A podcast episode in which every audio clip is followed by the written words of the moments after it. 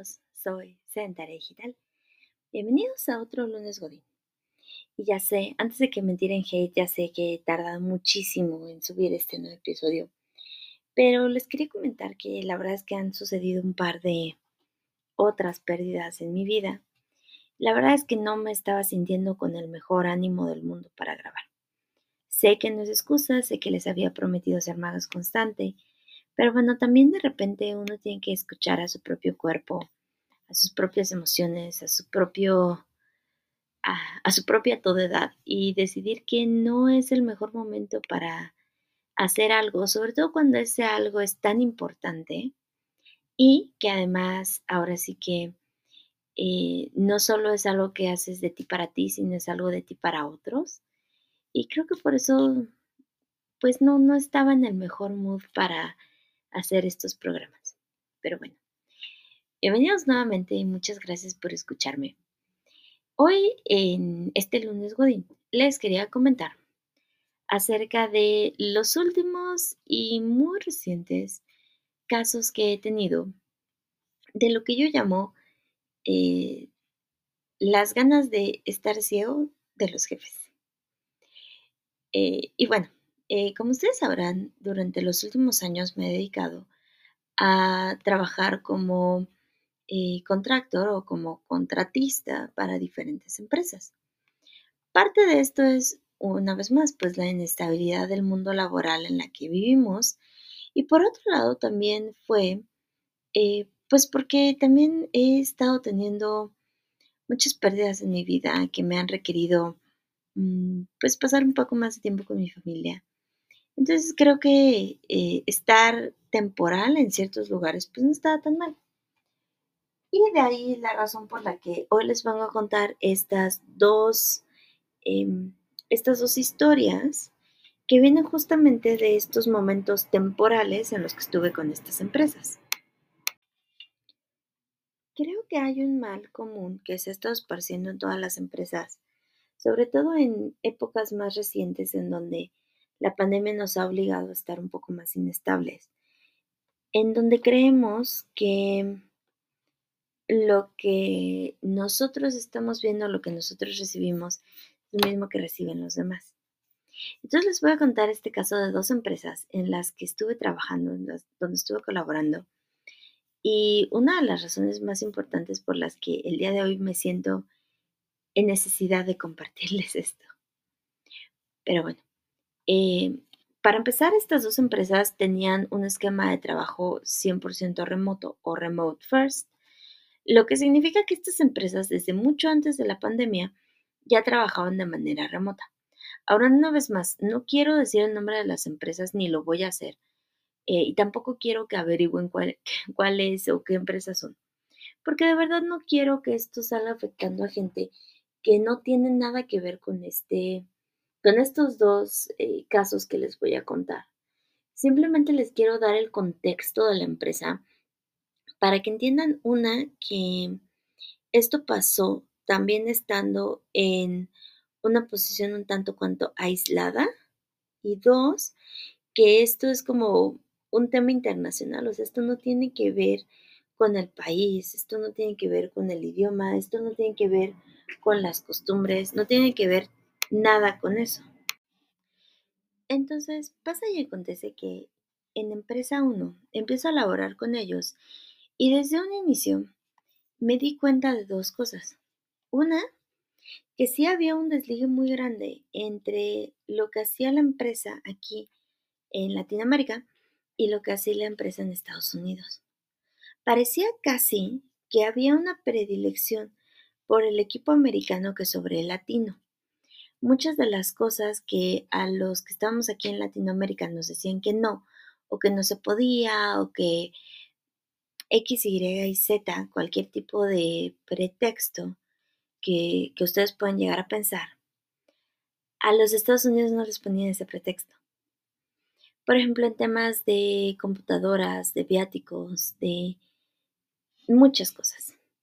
Y entonces de repente parecía que el equipo de Estados Unidos consideraba al equipo de Latinoamérica, porque no solo era el de México, sino todo el de Latinoamérica, como mano de obra barata.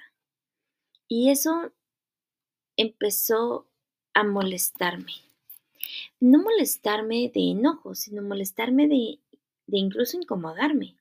O sea, de hacerme sentir mal, de yo estar trabajando en una empresa que consideraba a los latinos como mano de obra barata.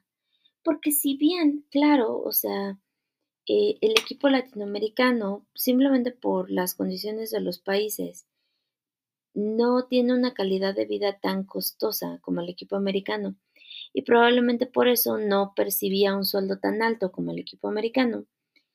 De todos modos no significaba que fuera mano de obra barata, porque estamos hablando de profesionales que tienen la misma o incluso muchísima más experiencia de la que tenían los equipos en Estados Unidos. Pero parecía que al equipo de Estados Unidos en realidad no le importaba eso.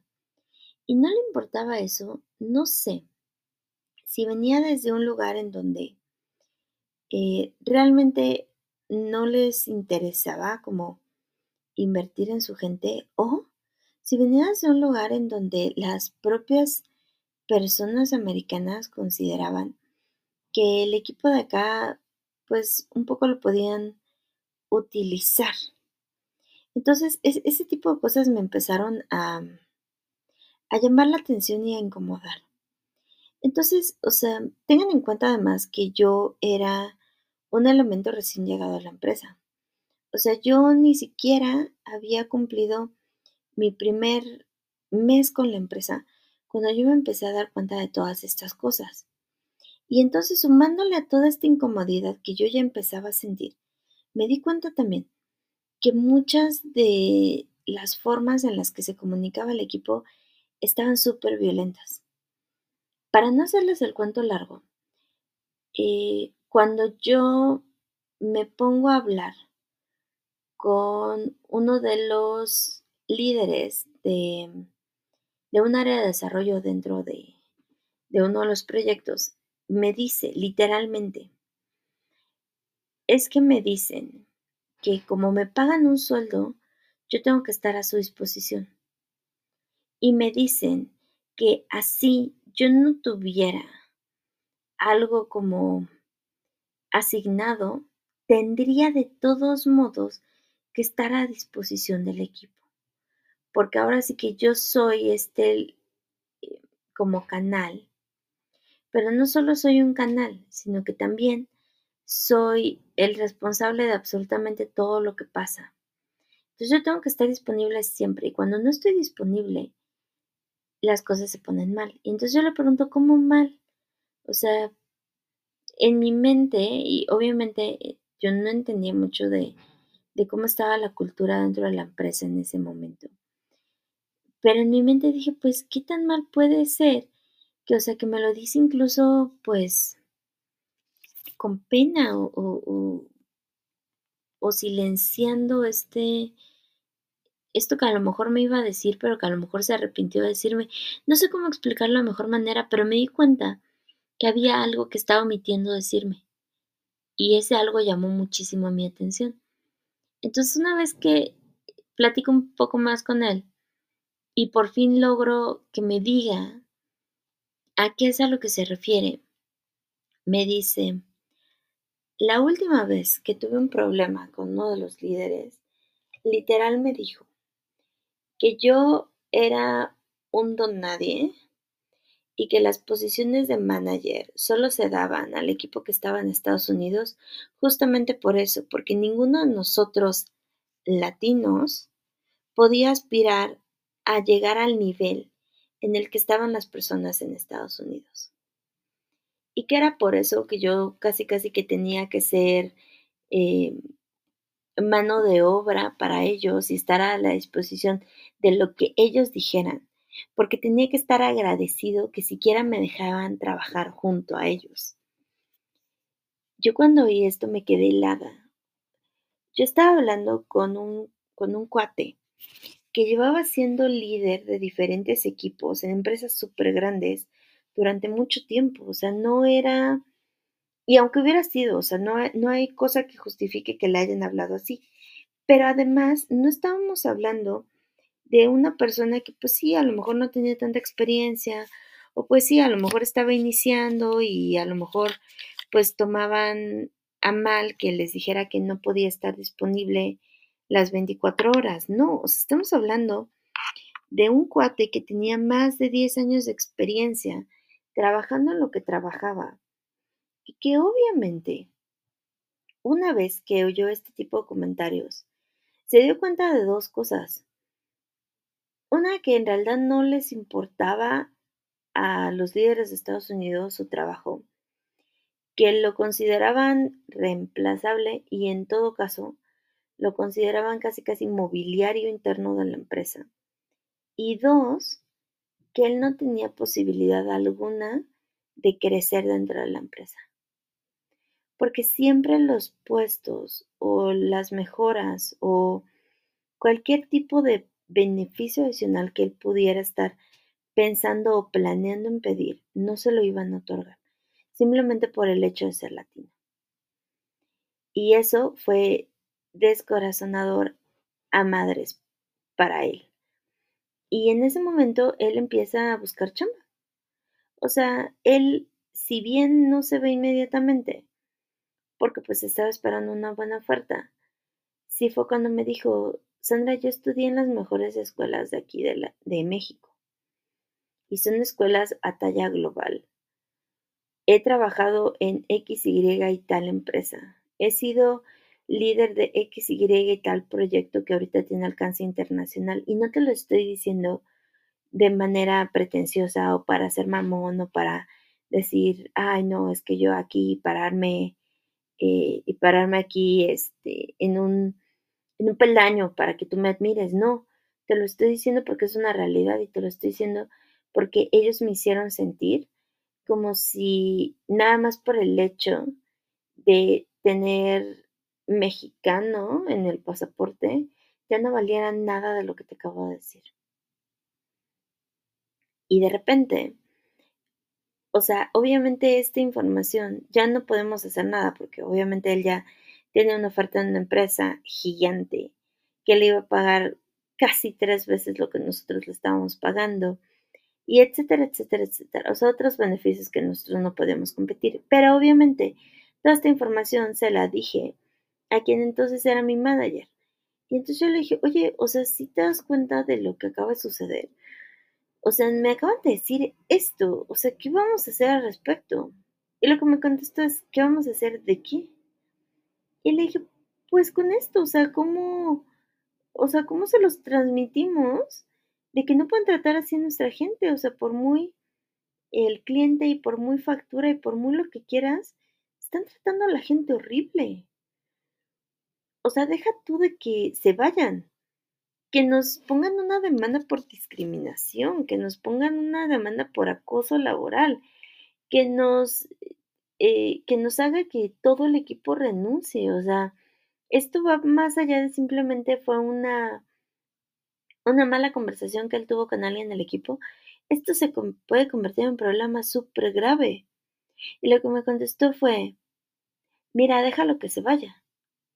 Al final del día tiene razón, es reemplazable. Y ahí sí es donde yo me doy cuenta de que la cultura de la empresa sí estaba hecha eso. O sea, estaba hecha, no importa. O sea, eres un número, eres uno más, eres reemplazable, eres lo que sea que quiera ser, menos una persona valiosa. Y ese fue el primer ejemplo que tuve en esta empresa. Pero luego el segundo ejemplo que tuve en esta empresa fue que yo estaba platicando con, eh, ahí sí voy a balconear un poco a lo mejor eh, el giro de la empresa, pero estaba platicando con el jefe de marketing. Y el jefe de marketing me estaba diciendo acerca de todo el proyecto de rebranding, de la marca, de la página web, etcétera, etcétera. Y le dije, oye, pues está muy chido lo que estás haciendo. Me gusta mucho ahora sí como que las ideas que vas a traer y, lo que vas a aportar y etcétera. Y dice, ay, pues qué bueno que a ti te gusten. Al menos a alguien en, en todo este desastre, le gusta lo que estoy haciendo. Y le digo, eh, pero ¿por qué? O sea, ¿qué es este? ¿Por qué lo dices? O sea, no, no entiendo. Y él me dice, ¿por qué? Eh, recibí un correo hace unos días de mi jefe en donde literal me dice y me pone en el correo que mi trabajo es una absoluta mierda. Y se lo dijo así, o sea, no, no les estoy inventando palabras, se lo dijo en inglés obviamente, pues porque eh, americano al final del día. Le puse, Your work is absolute shit. Tu trabajo es una absoluta mierda He visto trabajos más mediocres y aún así no se compara con el nivel de lo patético y lo asquerosamente desarrollado que hiciste las cosas. Así. Se lo dijo así. Y yo me quedo helada. O sea, yo no sé si ustedes entiendan lo que para mí significó que él me dijera esto. Y sobre todo después de haber escuchado a este otro chico decir que lo habían tratado eh, casi casi de, de qué les diré, de, de utensilio. O sea, cuando él me cuenta esto, le digo, lo lamento mucho. No puedo creer que te haya dicho eso cuando tu trabajo es uno de los mejores trabajos que he visto. Y no se lo estaba diciendo por hacerlo sentir mejor, de verdad.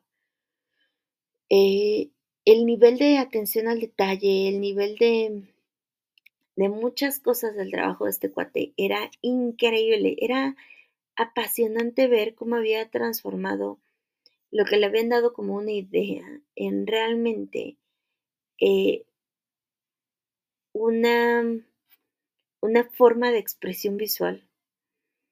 Entonces le dije, lamento mucho, de verdad, o sea, me encanta tu trabajo, o sea, de verdad no, no puedo entender que te haya dicho esto. Y me dice, eso no es lo peor. y yo se me quedo helada y digo, ay Dios, no es cierto, hay más, o sea, ¿qué más pudo haber pasado?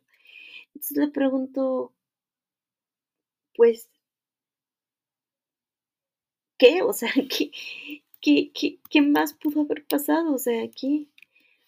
Y me dijo, sí, lo que lo que pasó además de todo esto fue que eh, le voy, eh, además, e, este, este personaje quien le dice esto a, este líder de marketing, eh, era uno de los dueños, o sea, era uno de los directores generales. Entonces me dice que él pues agarra sus cosas muy enojado, va con el otro director general y le dice, oye, tu director me acaba de decir esto y esto y esto y esto y esto. ¿Qué pedo?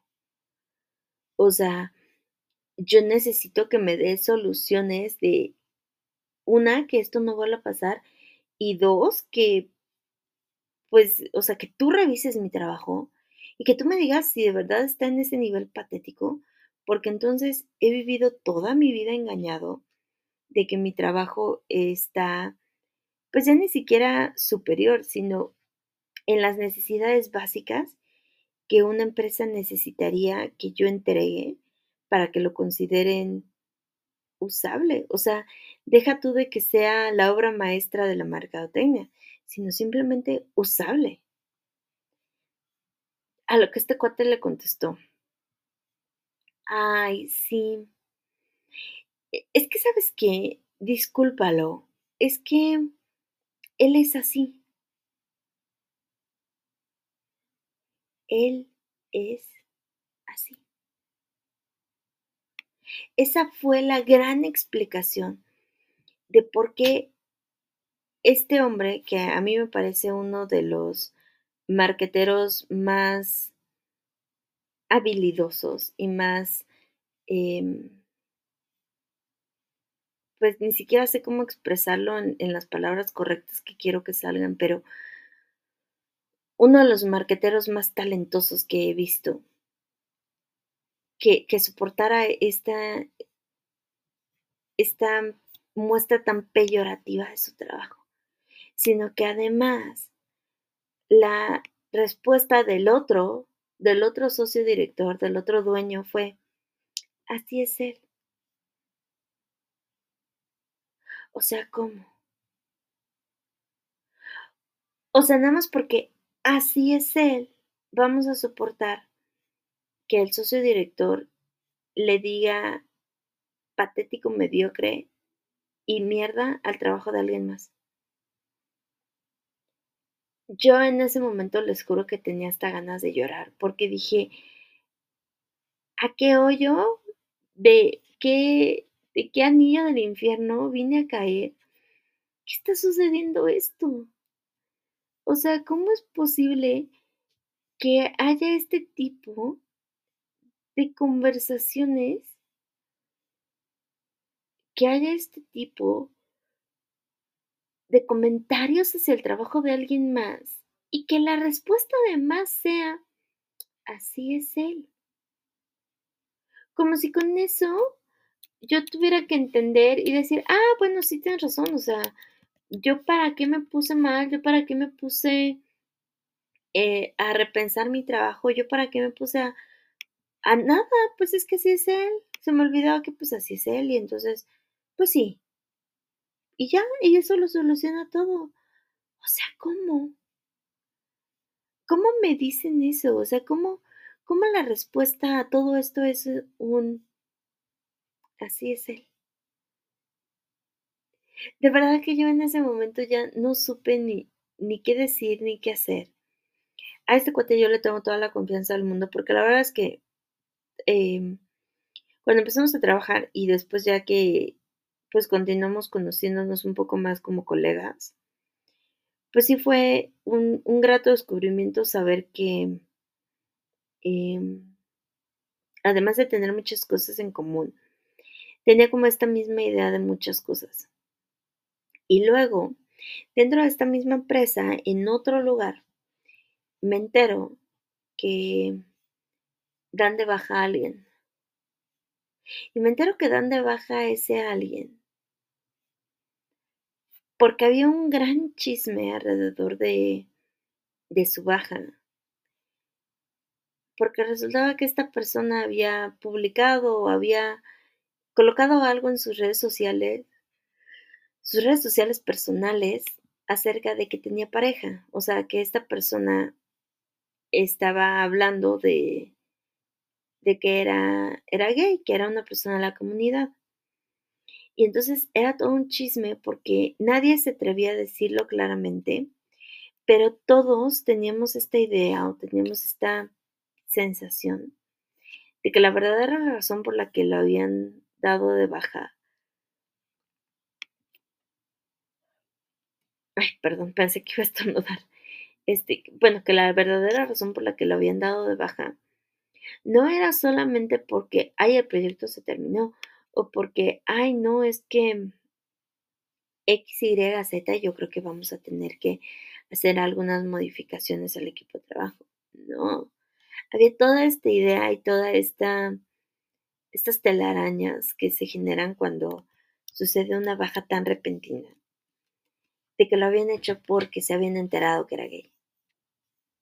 Entonces eso también nos dejó a todos con esta sensación tan tan fea, tan,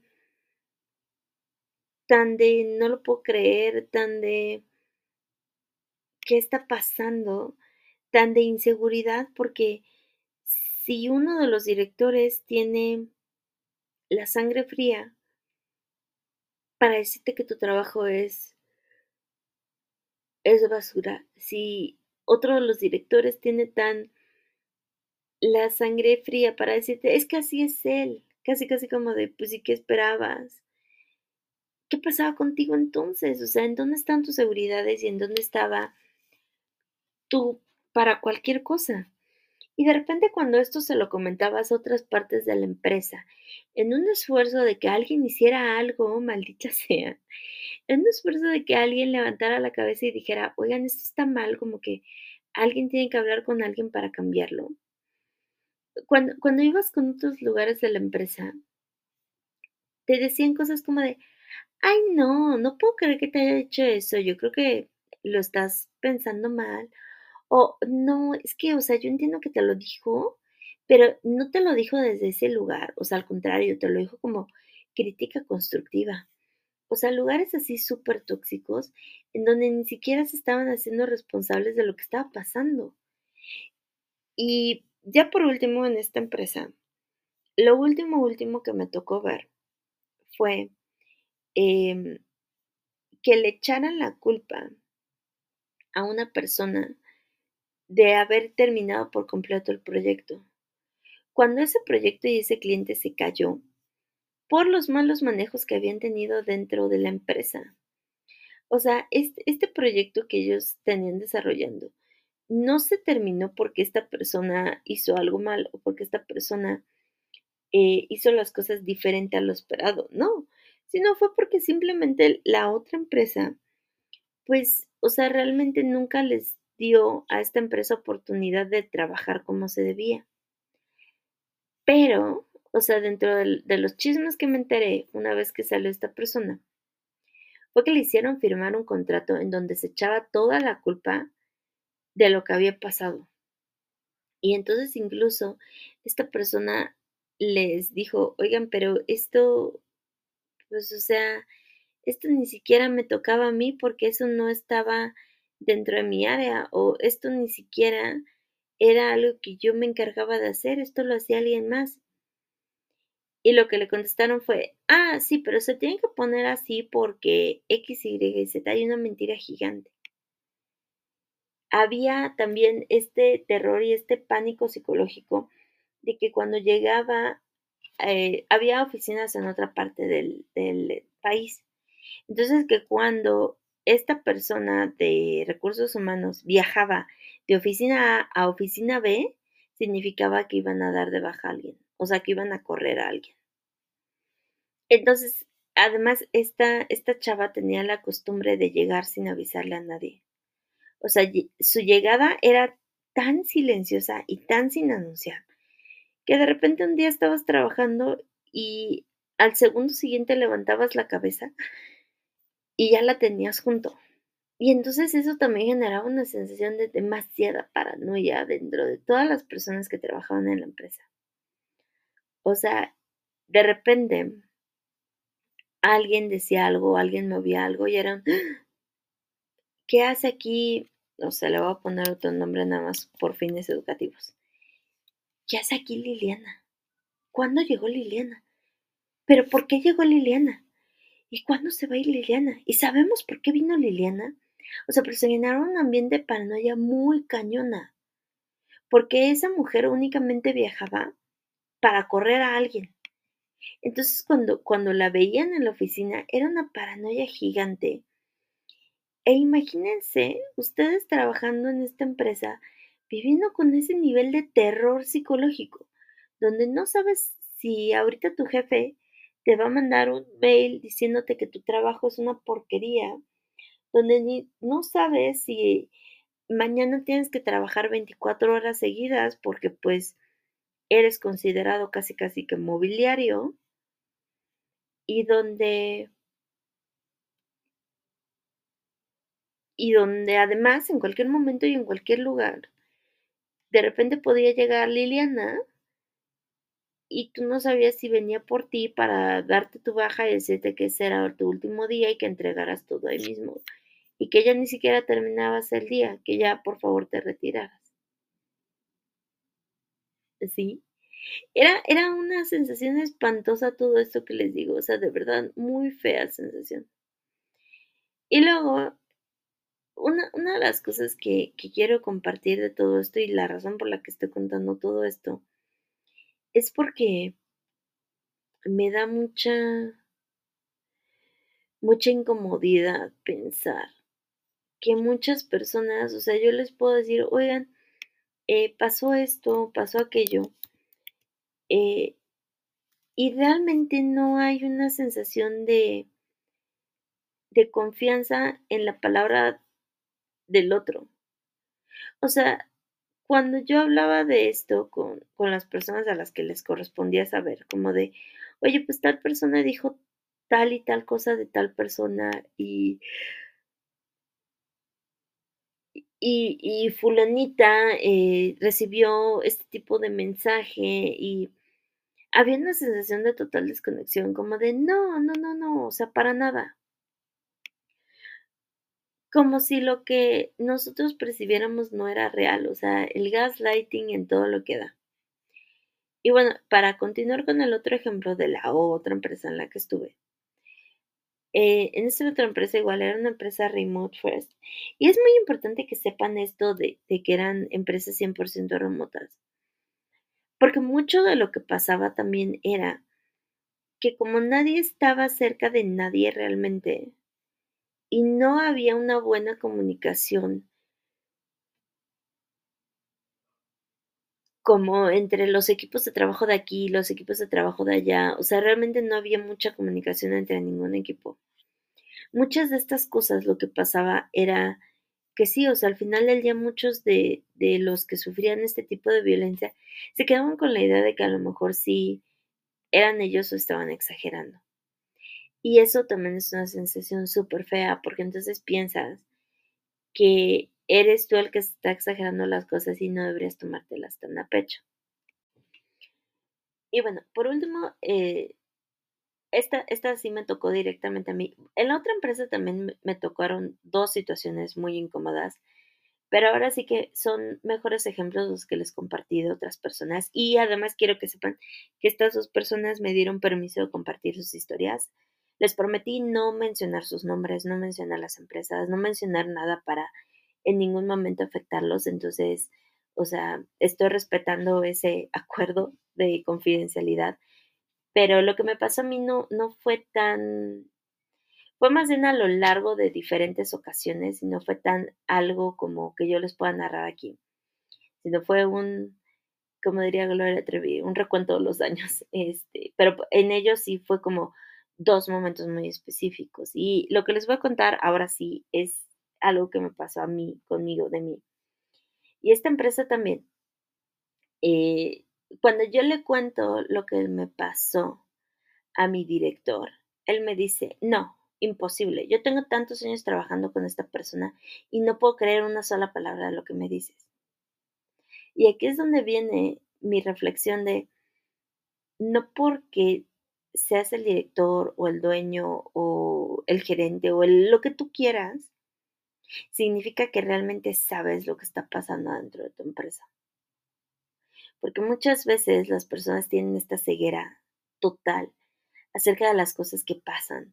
Porque obviamente el director o el dueño no se va a comportar de la misma manera que los otros líderes o que los otros gerentes. Y obviamente las personas cuando están en presencia del director o del dueño o de su jefe van a hacer las cosas diferente a como las hacen. Diferente no significa bueno, solamente es poco probable que, por ejemplo, mi director hubiera visto lo que a mí me tocó vivir en carne propia. Entonces, para no hacerles el cuento muy largo, yo entro a esta empresa y en mi segundo día de trabajo, mi segundo día, o sea, el primer día consideremos que fue una junta interminable con, eh, con la persona de recursos humanos que me entregó todas las funciones de mi puesto y todas las cosas que tenía que hacer y todas las cosas que tenía que decir y todas las cosas que todo.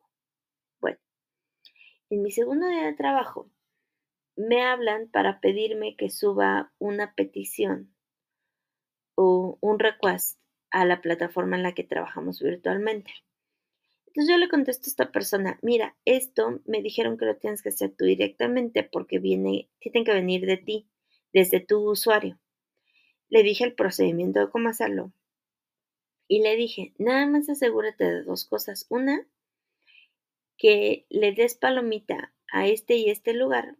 Y dos, que cuando lo hagas, copies a tu jefe directo. Que en este caso era una líder de proyecto mujer que estaba en una parte de Sudamérica. La verdad es que no recuerdo en dónde, pero una parte de Sudamérica.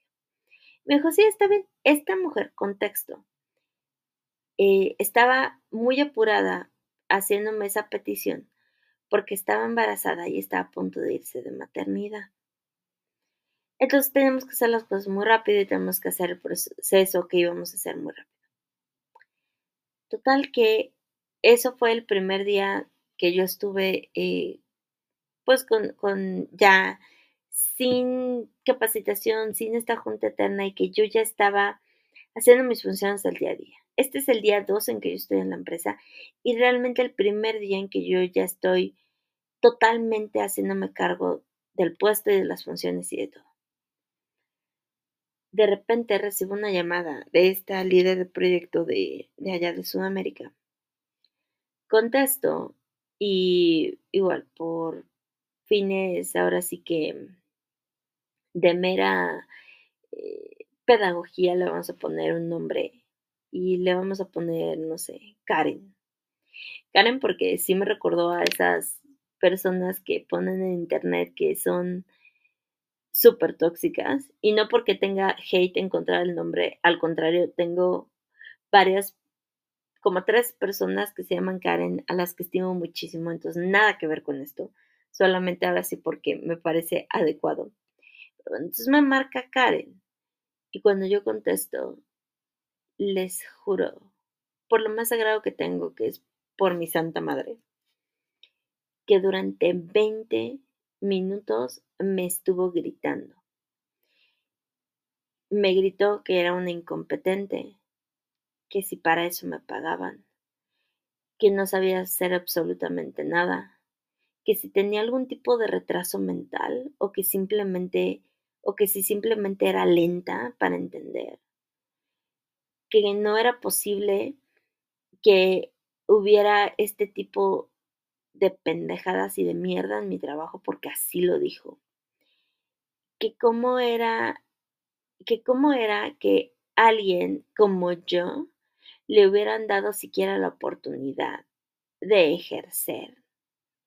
Que cómo era posible que, que le hubiera entregado una porquería como la que le entregué que, que si simplemente estaba ahí de a gratis, o que si no, no, le veía ni siquiera sentido que me pagaran un sueldo.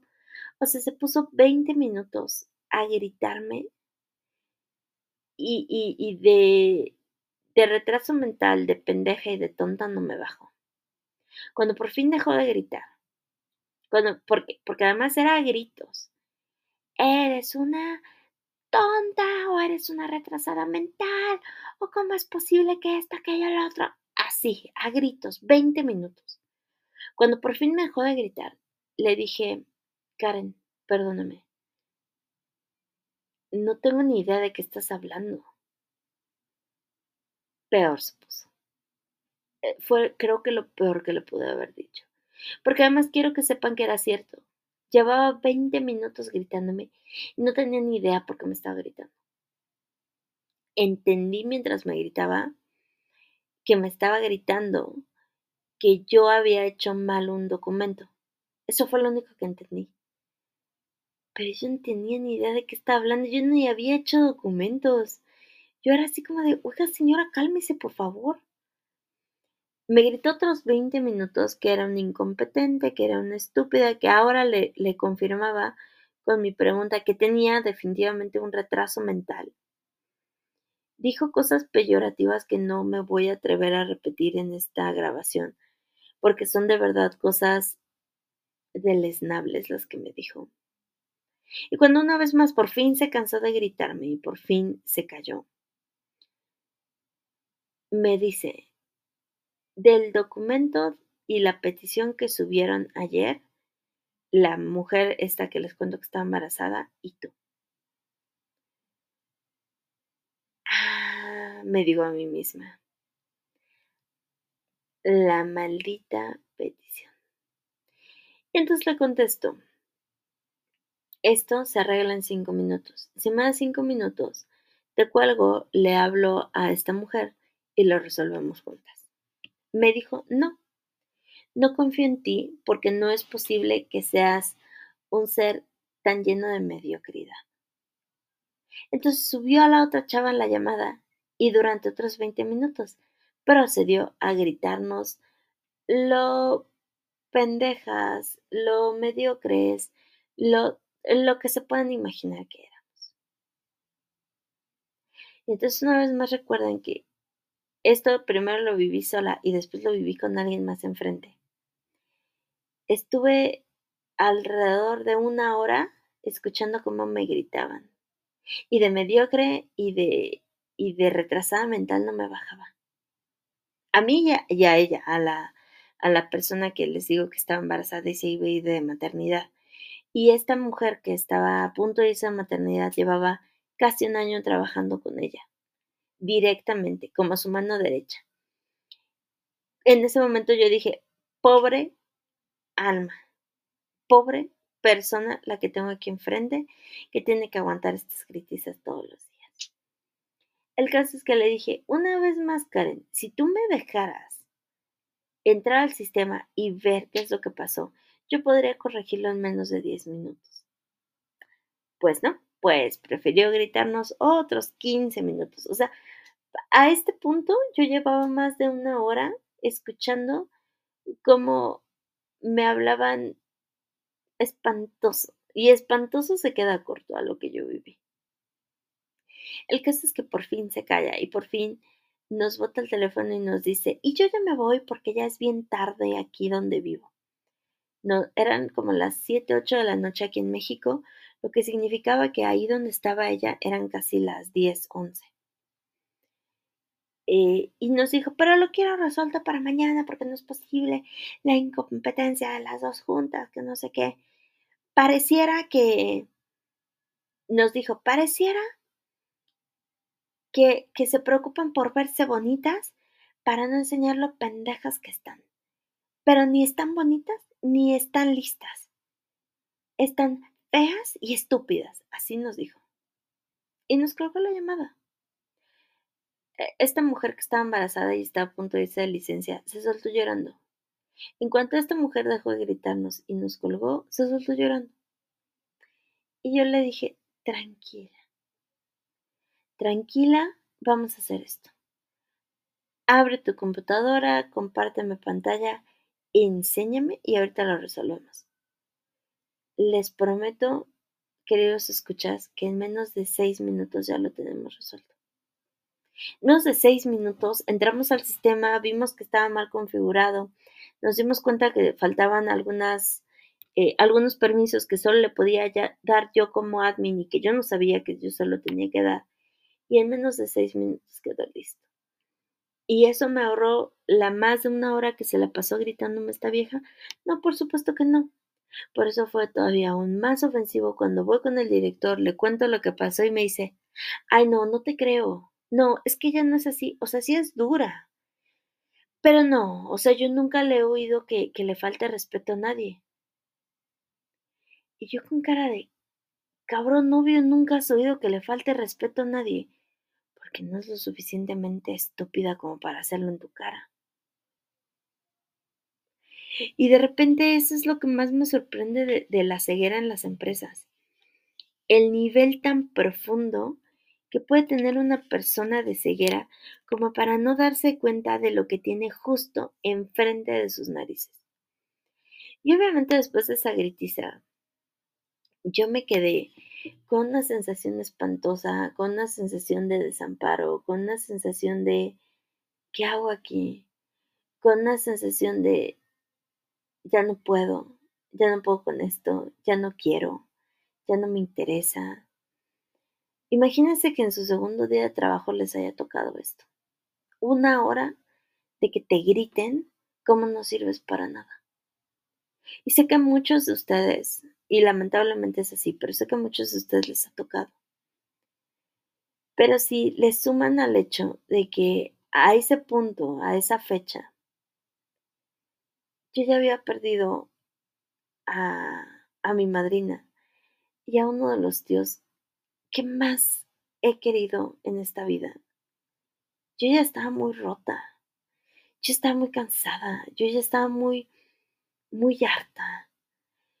Yo estaba en un punto de crisis en donde dije, ¿y para qué trabajo si me toca soportar esto? Y no, no andamos soportando. No andamos soportando porque estoy muy lastimada de temas emocionales muy fuertes como es perder a alguien y atravesar por el duelo de perder a alguien. como para que además venga y por más de una hora me estén gritando que no sirvo para nada.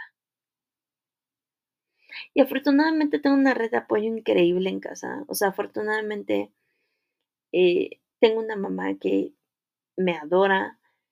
Tengo un hermano que también me adora. Mi novio eh, el, día de hoy es, un, es, un, gran punto de apoyo y sé que también me quiere y un chingo y yo lo quiero a él igual de, de intenso. Pero, o sea, que día dos te suceda esto, si es como para tirar la toalla y decir, no, no más, no puedo. Ahora, esta misma mujer que me gritó durante más de una hora, todos los días, llamadas, mensajes, mensajes fuera de hora laboral, mensajes y llamadas en fines de semana, mails a las 3 de la mañana que si no contestaba se ponía súper mal y súper intensa, por una posición que ella al final terminó cancelando. Una posición que ella me tuvo entrevistando gente, mandando ejercicios, agendando entrevistas, que me hizo un proceso larguísimo, que me la tuvo trabajando durante tres meses para que al final yo la estuviera persiguiendo una semana y me dijera, no necesito que me estés presionando a hacer mi trabajo. Para que al final me dijera que la iba a cancelar, que porque se dio cuenta que, o sea, sí era necesaria, pero no era tan necesaria y ya no quería gastar presupuesto en ella, ¿verdad? Y yo con ganas de, de querer volverme chango, de arrancarme la cara, de, o sea, hasta parecía que lo había hecho a propósito. Como si yo le hubiera hecho algo a ella. Pero no fue así. Y entonces una vez más quiero hablar hoy de la ceguera, porque de repente las personas más ciegas son las que menos ciegas deben de estar en la empresa. Son las que de verdad pueden hacer cambios o pueden tomar decisiones o pueden arriesgarse a, a regañar gente y regañarla de verdad desde un lugar de, oye, ¿qué te pasa de hablarle así a, a, a tu equipo de trabajo o de hablarle así a la persona que te está ayudando en esto, aquello, lo otro?